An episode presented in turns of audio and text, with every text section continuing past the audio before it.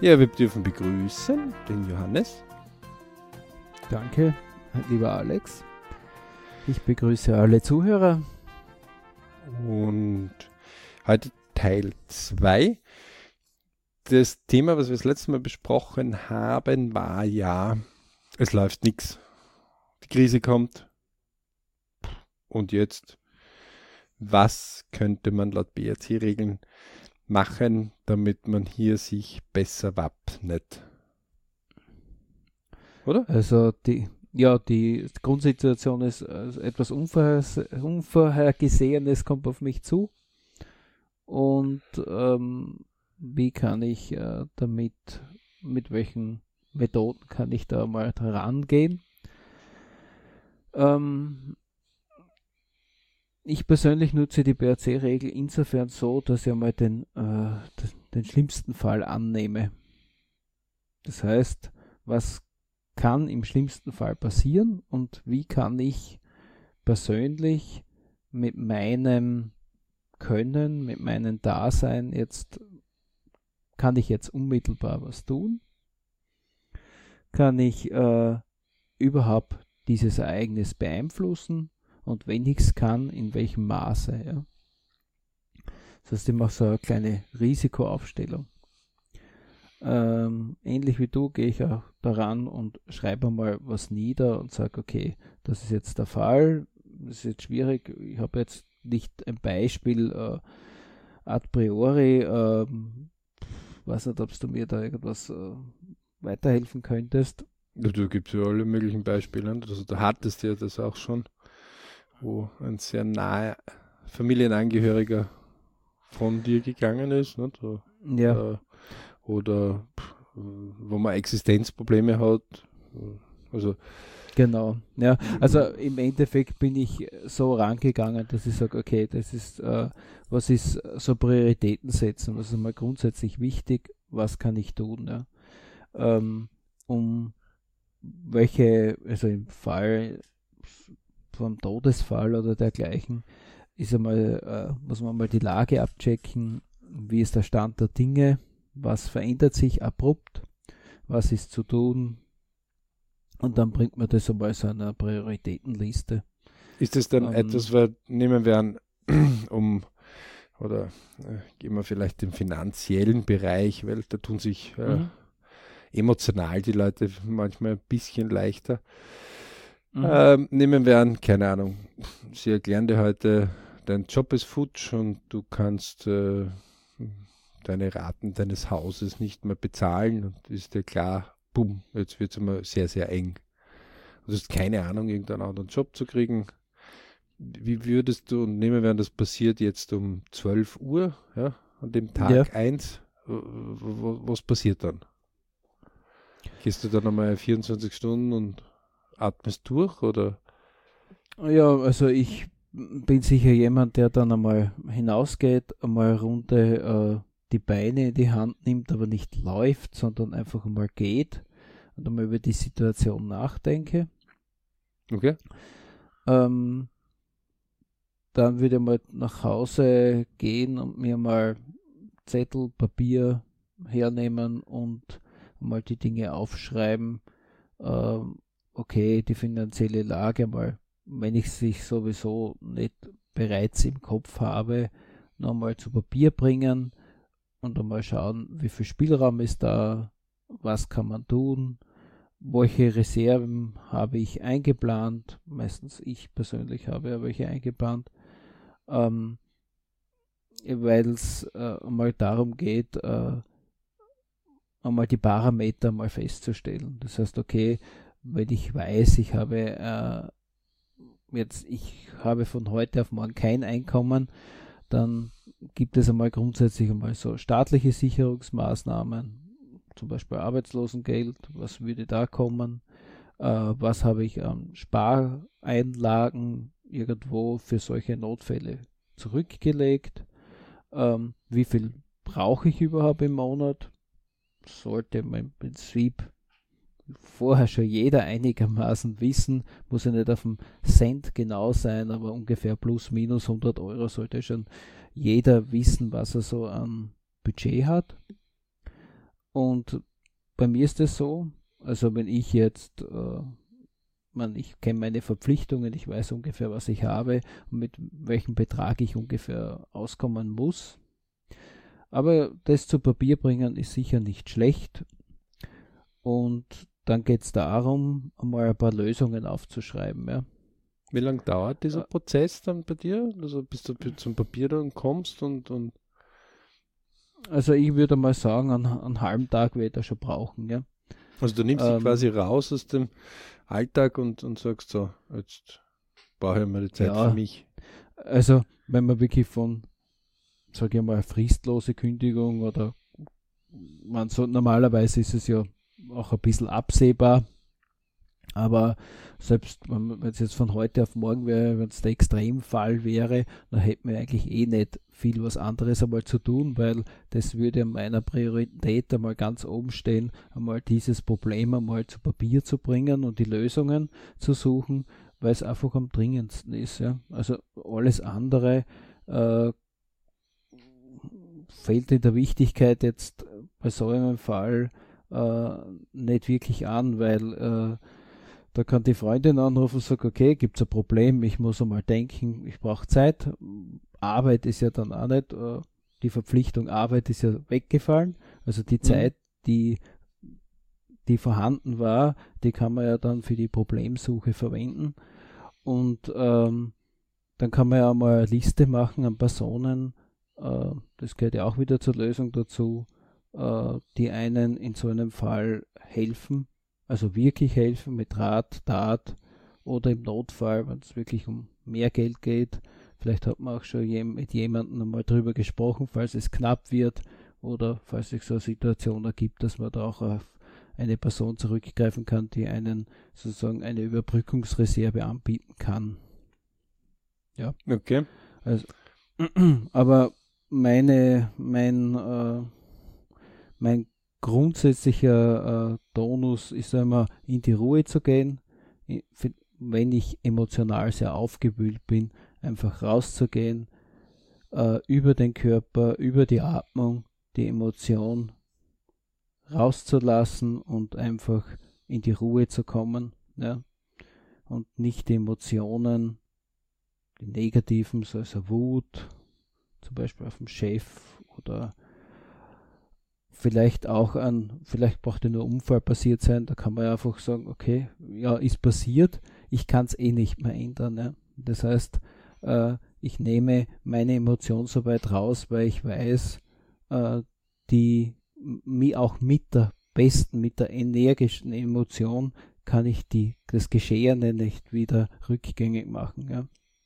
Und das kann ich dann im Prinzip relativ gut entkoppeln vom Denken, von, von damit es analytisch, äh, äh, dass da was Vernünftiges wieder rauskommt. Das heißt, du gehst eigentlich sofort in den Vorwärtsbereich äh, und sagst, okay, ja. die Vergangenheit kann ich jetzt nicht mehr ändern. Die Gegenwart als solches kann ich nur dadurch äh, bewältigen, dass ich mich quasi auf die nächsten Schritte in der Zukunft konzentriere. Genau. Ähm, ja. Und dort, je früher ich weiß, wo die sicheren Schritte sind, umso früher komme ich wieder ähm, in, in den Trott oder Bereich hinein, wo ich sage, mein Leben ist jetzt wieder von mir gelenkt und nicht nur von lauter Abenteuern umgeben, weil man gar nicht mehr genau. weiß, ob man jetzt festen Boden oder unfesten genau. Boden oder Sumpf oder okay. Ja, ja. Im Falle von der Arbeit, bei mir ist es sowieso auf zwei Bereiche aufgeteilt, wenn nicht auf drei. Mhm. Ähm, das heißt, äh, im Notfall kann ich sagen, okay, im Worst Case, man muss sich halt vielleicht eine Arbeit machen, äh, die mir nicht so gefällt, äh, die einfach schon mal verfügbar ist, kurzzeitig. Aber das ist wirklich, dann sage ich, okay, das, das kann man zur Überbrückung machen. Also ich glaube, nach dem Motto, wo ein Wille, da ein Weg. Ähm, wenn man nach vorschaut, finden sich immer Lösungen. Das ist ja das, was in vielen Ratgebern oder auch Religionen immer wieder drinstehen. Äh, Religionen ist es halt oft der größere Geist oder äh, der dort übernimmt oder sagt, Gott hat mehrere äh, Pläne für dich. Ähm, Andere sagen wieder, ja, du musst selber einen Plan haben ähm, oder selber deinen Plan machen. Ja. Aber natürlich, je früher man dort selbst in die Initiative geht und sagt, okay, ich muss das selbst in die Hand nehmen, ähm, mhm. umso früher quasi ist es für dich jetzt in diesem Krisensetup wichtiger, äh, je früher du quasi von dir aus für dich den Weg findest, wo sicherer Boden ist. Ne? Genau. Und vor allem auch zu differenzieren, wenn ich jetzt, äh, wenn ich jetzt äh, in einer Emotion bin, die sehr stark ist, ja, mhm. dann versuche ich mir wieder mal körperlich rauszunehmen, damit ich auch, auch in, überhaupt fähig bin, analytisch zu denken, ja, weil das natürlich äh, so mehr Verlust einer nahestehenden Person ist, dann hat man immer so Phasen, wo man dann stärker in der Emotion ist. Da darf man da von sich selbst nicht zu viel erwarten, dass da irgendwas weitergeht. Aber in dem Fall, für mich war es damals wichtig, einfach zu sagen, was kann ich jetzt persönlich mit meinen zwei Händen, zehn Fingern, zwei Beinen, einen Kopf wirklich persönlich in Aktion machen. Das heißt, das Handeln und sei es nur notwendige Telefonate zu machen, äh, Arbeit zu machen, äh, die einfach notwendig ist, damit der Haushalt läuft, äh, damit einfach die Zahlungen laufen, damit man nicht in Schwierigkeiten kommt. Also wirklich diese Handlungen, die wirklich getan werden müssen, auch dann wirklich einfach zu tun. Äh, und dadurch äh, geht man so Schritt für Schritt, auch wenn es banal klingt, einfach nach vor und äh, es wird sozusagen so eine Gewohnheit, dass man sagt, okay, ich, ich nehme mir was vor, ich erledige was, ich nehme mir was vor und die Emotion alleine beherrscht nicht mich, sondern ich beherrsche die äh, Situation und auch etwas die Emotion, auch wenn es dann wieder äh, auch überschwappen kann. Aber durch die Aktion kann man sich auch dann wieder rausnehmen. Ja. Und das sind auch so kleine Erfolgserlebnisse, die auch in schwierigen Situationen, auch wenn es jetzt, sage ich mal, ganz normal läuft, lächerlich klingen, aber in diesen schweren Situationen sind solche kleinen Dinge einfach auch wie ein persönlicher kleiner Erfolg, dass man nicht ausgeliefert ist der Situation. Okay. Hast du äh, an die User draußen jetzt irgendwie einen Tipp, äh, wie, wie sie. Also äh, mein, mein Tipp wäre einfach, sich einmal hinzusetzen und einfach einmal alles was ich selbst allein bewältigen kann, einmal aufzuschreiben, äh, um einfach auch diese Situation zu verbessern. Und dann erst mir die Personen einmal aufzuschreiben, die mir wirklich helfen können. Ich äh, sehe immer wieder, dass dann viele Menschen dann diese Situation, wie sie sie hatten, wie zum Beispiel ein Jobverlust, äh, circa ihrem ganzen Umfeld einzeln erklären und reden und so weiter, da muss man sich immer dann fragen, bringt mich dieses Gespräch dann wirklich vorwärts? Kann natürlich auch hilfreich sein, hier und da, um einfach die Situation auch für sich zu verarbeiten. Oder beziehungsweise, wenn der andere dann einen positiven Zuspruch hat oder beziehungsweise mir hilft, die Situation so weit zu bewältigen, dass ich sage, okay, ich, ich komme wieder in eine Handlungsfähigkeit, ja, dann macht es Sinn, aber es hilft nicht, äh, sich einfach nur bei den anderen zu beschweren und einfach nur Lo Lob oder Mitleid zu erwarten, ähm, weil das wird ihm wahrscheinlich, gerade das Mitleid, es ist zwar nett, man bekommt die Aufmerksamkeit, aber das bringt dann nicht vorwärts. Okay. Das also wie gesagt, hinsetzen, aufschreiben und in die Handlung kommen. okay. Gibt es in, in solchen Krisen auch etwas, wo du dir Zeitfristen setzt, wo du sagst, bis zu diesem Termin möchtest du es erledigt haben oder, oder reicht es da, also, wenn du einfach nur mal ins Tun kommst? Äh, also für die, für die ersten ein, zwei Tage, glaube ich, ist es einmal ganz gut, äh, ins Tun zu kommen. Ähm, Aber wenn ich mir Prioritätenliste setze, ja, wenn ich jetzt sage, ich verliere den Job, die nächste Rate ist fällig, da kriege ich ja den quasi den Termin extern. Ja. Da könnte ich dann sagen, okay, ich rede jetzt mit der Bank, dann sollte ich das die nächsten ein, zwei Tage machen. Das heißt, ich habe eine Zeitfrist, wo ich sage, okay, ich habe einmal einen, einen Zeitraum, bis ich mal dort mit jemandem spreche. Ja? Dann kann man vielleicht auch einmal sich selbst einen Plan ausdenken, was kann ich anbieten, äh, welche Fristen wird mir sozusagen, ohne dass ich jetzt extra Geldmittel irgendwo aufbringen muss, noch nutzen und kann mir im Prinzip dann einen Zeitplan erstellen. Also das heißt, wenn der Zeitplan von außen kommt, muss ich mir den vielleicht auch äh, einmal selbst im Klaren werden, welche Möglichkeiten gibt es und äh, welchen Rahmen kann ich ausschöpfen. Ja? Und dann muss man schon in, früh in die Handlung gehen, aber es hilft nichts, bis zum Zahlungstermin vielleicht zu warten, nichts zu sagen und nicht aktiv zu werden.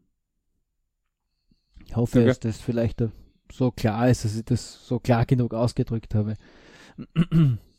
Okay.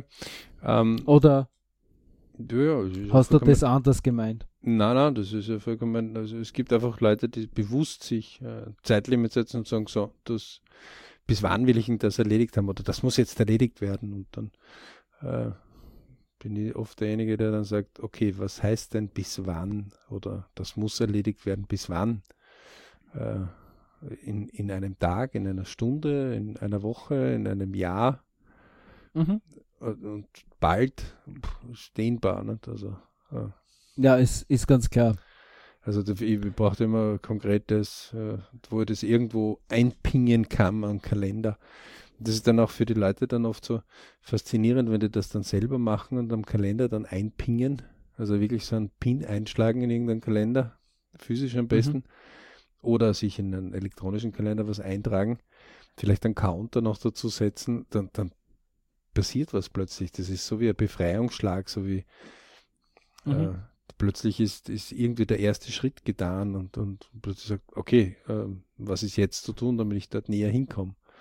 Und mhm. dann mhm. fängt man sich irgendwie äh, plötzlich hinzuziehen an zu diesem Ziel, mhm. ähm, weil es halt vielleicht auch den ersten Bereich schon hat, dass es einmal ein Datum hat. Ne? Also es hat zwar noch keinen Plan, aber ein Datum. Und damit habe ich mehrere Aufgaben oft. Ne? Also.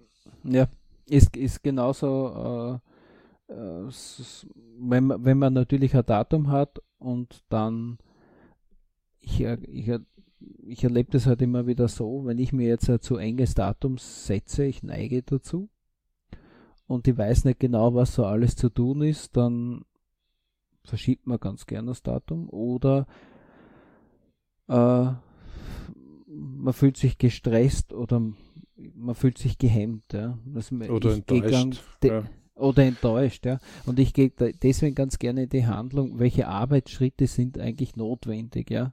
Und dann kann es mir auch passieren, dass ich geglaubt habe, okay, das mache ich in ein bis zwei Wochen, da ist das die Frist.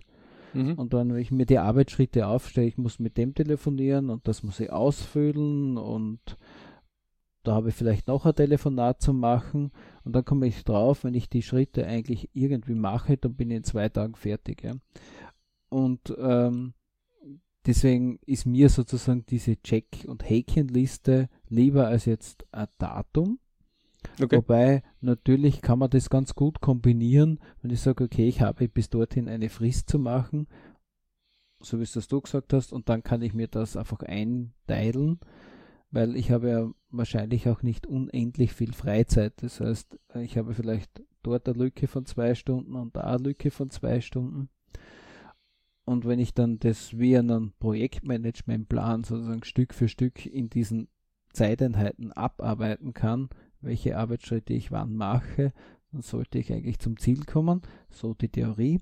Aber wie du richtig gesagt hast, wenn äh, ein Datum da ist, dann bewegt, bewegt man sich schon ganz anders irgendwo hin, als wenn ich sage, okay, ich, ja, ich muss das erledigen. Wenn es nur so im freien Raum ist, bin ich voll deiner Meinung, passiert gar nichts ohne Datum. Aber wenn ich mir Handlungsschritte aufschreibe, muss ich sagen, komme ich auch ins Handeln. Es gibt ja zwei Möglichkeiten, also Projekte immer anzugehen. Ne? Das ist entweder, man rechnet sich aus der Dauer der einzelnen Arbeitsschritte.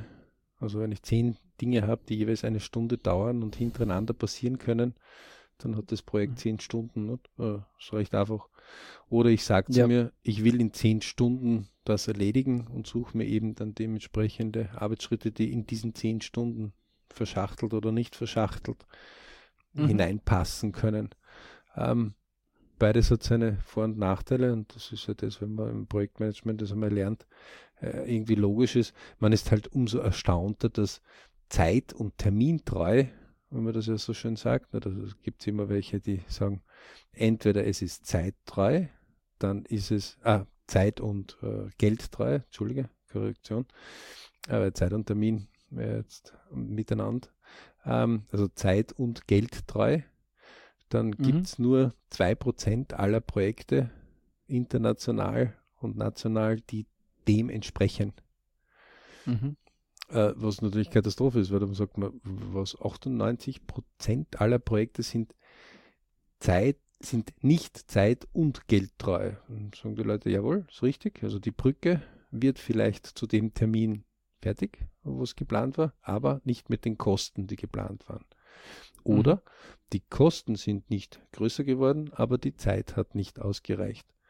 Ähm, das ist, also das sind ganz andere, also da reden wir auch von Raketenbau und wirklich fundierten mhm. wissenschaftlichen Projekttools, also während dem Wegdrüsten der äh, zwei Supermächte, Amerika und Russland, wurde ja das mhm. heutige moderne Projektmanagement erfunden, äh, wie es ums Wettrüsten in den, ins All gegangen ist. Ähm, und äh, weil man versucht hat, noch mehr ineinander zu verschachteln, gibt es ja auch mittlerweile ja. sehr gute Dinge, auch in Romanform solche Dinge erklärt. Ähm, aber ähm, gute Projektleiter sind einfach sehr, sehr wichtig. Und ähm, man lernt dort, 98 Prozent sind nicht zeit- und geldtreu, trotz mhm. massiver Aufwände. Ja. Wenn man jetzt also so sein Häuschen baut, ähm, dann lachen die Leute am Anfang, wenn man sagt, ja, ja, du wirst, so lange wie du das Haus baust, wirst du das Haus planen. Man kann sich das gar nicht vorstellen. Aber nicht umsonst sagt ein äh, Spruch aus dem Volke, ähm, einer, der drei Häuser baut, der baut es gut. Weil das erste baust du für deinen Feind, das zweite baust du für deinen Freund und das dritte baust du für dich. Äh, so hm, nach dem das Motto, beim lustig. ersten Mal haust du so dermaßen daneben, dass du also wirklich alle deine Freunde verkraulen würdest. Beim zweiten könntest du wenigstens ein bisschen behilflich sein, würdest es aber noch nicht so machen, wie du es gerne hättest. Und beim dritten hast du eben so viel Erfahrung schon, dass du eben vorher schon in der Planung ähm, das berücksichtigt. Und damit kommen wir genau zu dem Punkt hin, die Leute würden gern diese ersten zwei Schritte überspringen. Mhm. Ähm, das heißt, sie hätten gern die Erfahrung, äh, damit sie gleich beim ersten Mal, wenn sie zum ersten Mal diesen großen, oft baut man ja nur einmal im Leben, so ein Eigenheim zum Beispiel, ähm, fehlerfrei das machen und sind ganz verwundert, warum sie nicht gottesähnlich gleich beim ersten Mal alles richtig machen. Ja. Ja. Ähm, ja. und in einer Krise ist es noch ärger, weil in einer Krise habe ich noch weniger Zeit, weil dann heißt, ich muss genau. jetzt dieses Problem machen. Ähm, viele Leute sagen dann auch, was weiß ich, wenn sie jemanden zum Beispiel mal zuhören, der einen Vortrag hat, ich kann mich noch erinnern, wo zwei mit dem Fahrrad von Europa nach Island und von Island dann ganz hinauf Nordamerika und dann komplett Nordamerika durch bis nach Südamerika, bis auf den letzten Punkt hinunter und dann hat es ihnen noch gefallen, sind sie noch nach Australien. Von Australien sind sie dann noch nach Asien, haben sich dort Fahrrad umgetauscht in ein Tuk-Tuk und dann sind sie quer durch Asien über Afrika, um den afrikanischen Kontinent auch nochmal gesehen zu haben, wieder zurück nach Deutschland. Und die haben dann einen Vortrag gemacht über ihre zweijährige Reise. Mhm. Und irgendwann hat man, kam man so drauf und gesagt, naja, was habt ihr denn bei einem Reifenplatzer gemacht? Und so hat er gesagt, naja, also noch einen sechsten oder siebten Reifenplatz an einem Tag war das schon lästig. Und man denkt sich dann so, an einem Tag und fragt dann noch einmal nach, sagt er, ja, ja, das ist schon vorgekommen, dass sechs, sieben oder acht Reifenplatz an einem Tag waren. Mhm. Dann denkt man sich, und selber regt man sich über einen Reifenplatzer auf. Ja? Also, dass die natürlich die Krisen anders meistern, weil sie einfach viel mehr erleben und viel öfter im Training sind, ist ganz klar. Wir versuchen dann nur von heute auf morgen gleich in denen ihr Setup oder in denen ihre Möglichkeiten hineinzukommen. Ähm, was dann oft leider nicht immer so gleich gelingt. Würden wir aber mhm. kontinuierlich mit Training dranbleiben, dann wäre es durchaus möglich, dass wir jegliche Krisen genauso gut wie die weltbesten Krisenmanager da heben können. Ne? Und die sagen immer nur eins, stehen bleiben gibt es nicht. Einfach wieder einmal öfters aufstehen. Ne? Mhm. Okay, ähm, wir haben ja vorgehabt, Shorties zu machen. Es ist uns nicht ganz gelungen. Wahrscheinlich, weil das Thema einfach zu interessant ist. Ähm, ja. Aber sei dahingestellt, soll ja, soll ein bisschen jeden helfen, dort seinen Weg zu finden. Ähm, und ich darf mich auf jeden Fall bedanken bei dir, Johannes, dass du da mal einen Einblick in deine äh, Kriseninterventionen gegeben hast. Gerne, gerne. Und ich bedanke mich. Und ich darf natürlich alle anregen, ähm, nie aufzugeben. Und wenn es einmal irgendwo ein bisschen kritischer wird, ähm, ja, egal ob jetzt das Setup von mir oder das Setup von Johannes oder andere euch gefällt oder ihr welche findet, in dem Moment, wo ihr auf der Suche euch begebt, werdet ihr mehr Möglichkeiten finden. Das ist also der wesentlichste Schritt. Ne? Genau. Einfach nur einfach die Handlung und mal nach vorzuschauen, okay, was kann ich selbst tun, das äh, bringt einfach einen in mehr Lösungen, wie es der Alex gesagt hat. Und ähm, das einfach das positive Handeln bringt einen nach voran. Wir freuen uns über Feedback. Ja, kann man unter www.berichclub.com ähm, und ja, dranbleiben, viele Berichtsmomente. Ähm, wir werden in den nächsten Podcast-Folgen wieder mal interessante Themen angehen. Wir sind ja recht breit dort aufgestellt und wünschen euch viele, viele Berichtsmomente und sollte mal ein Bipur-Moment an euch rankommen, kein Problem, einfach durchatmen und erfolgreich meistern. Gut, ich sage danke fürs Dabeisein bei der heutigen Folge und wir freuen uns immer auf Feedback. In diesem Sinne, euer PH Club Team.